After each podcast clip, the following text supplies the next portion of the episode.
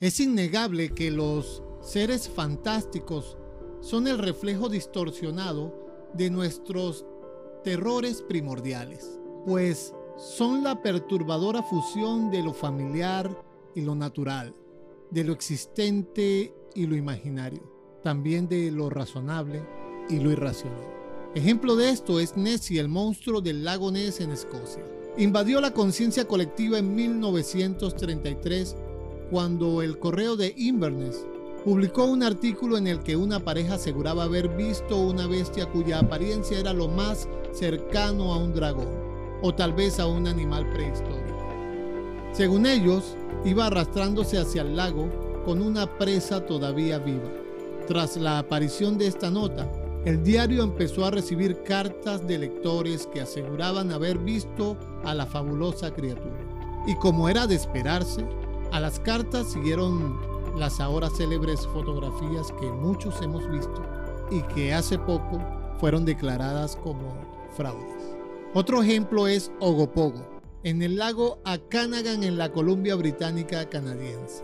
Los testimonios de su existencia han tenido lugar desde 1872.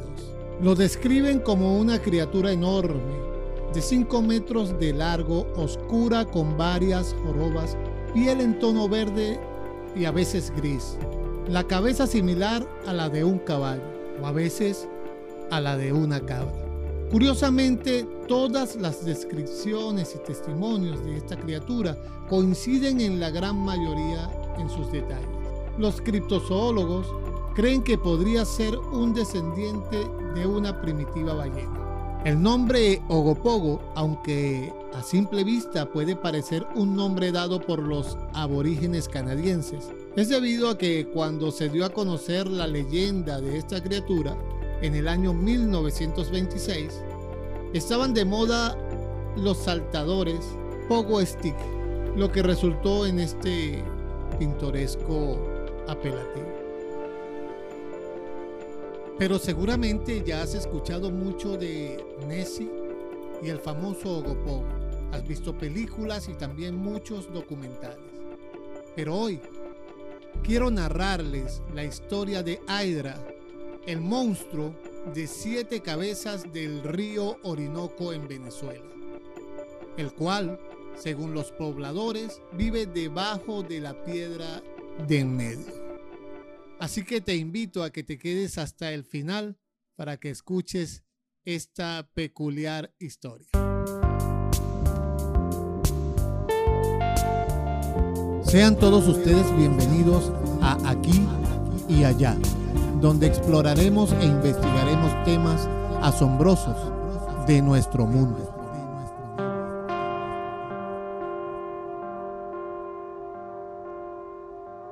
Una mañana de septiembre de 1978, una familia pasa por el puente Angostura en el estado Bolívar, Venezuela.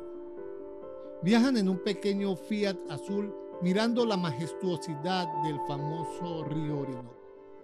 Cuando de pronto frenan de manera violenta al mirar aterrorizados una enorme criatura que tal vez mida 35 metros de largo, con cabeza de pez, cuerpo ondulado y varias jorobas.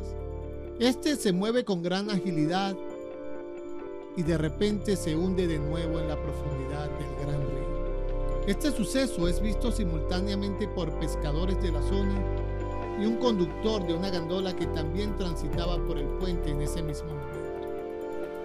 Esta descripción fue dada al diario El Expreso.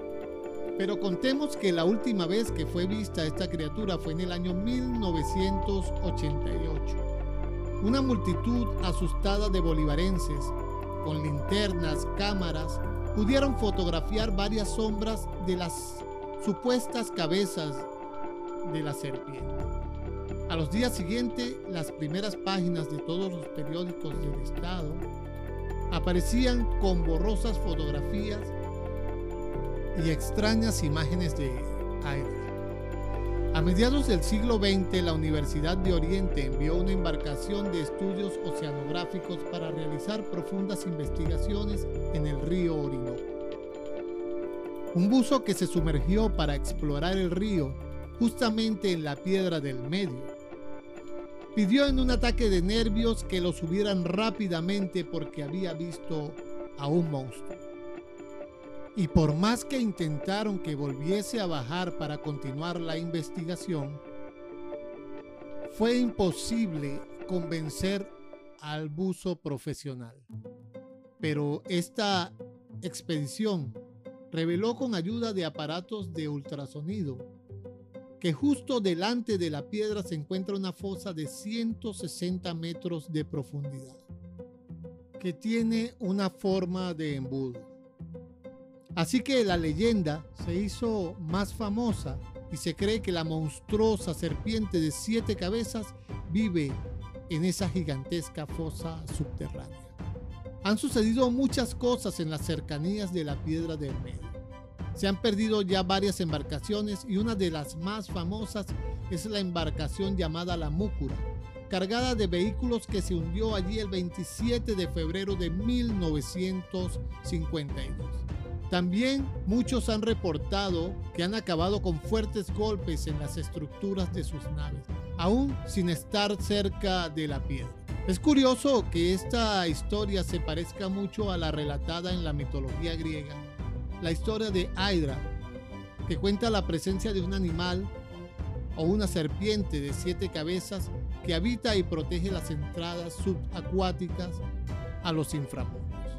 Pero cuenta la leyenda venezolana que ésta saldrá de su cueva y emergerá del río cuando el nivel de las aguas hayan cubierto totalmente la piedra del medio la cual es de un inmenso tamaño para ser cubierto por cualquier río actualmente.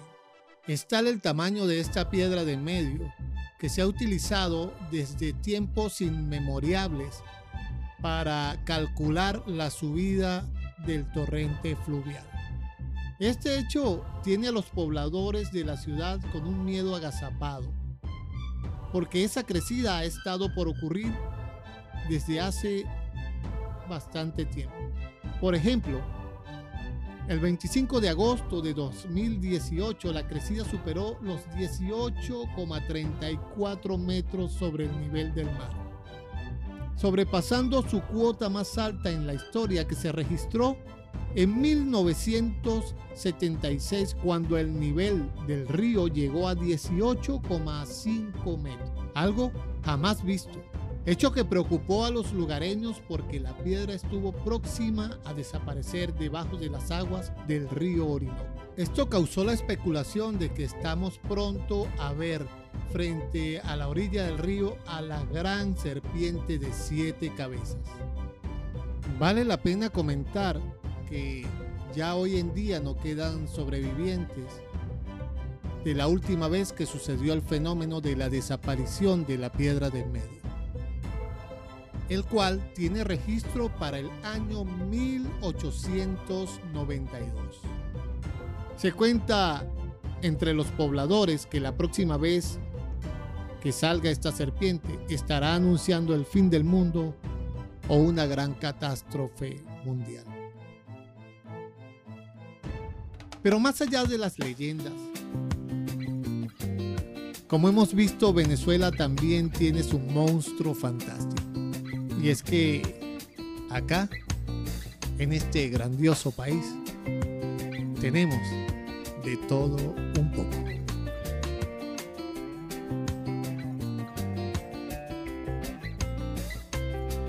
Quien les narró, Wilman Martínez. Hasta una próxima.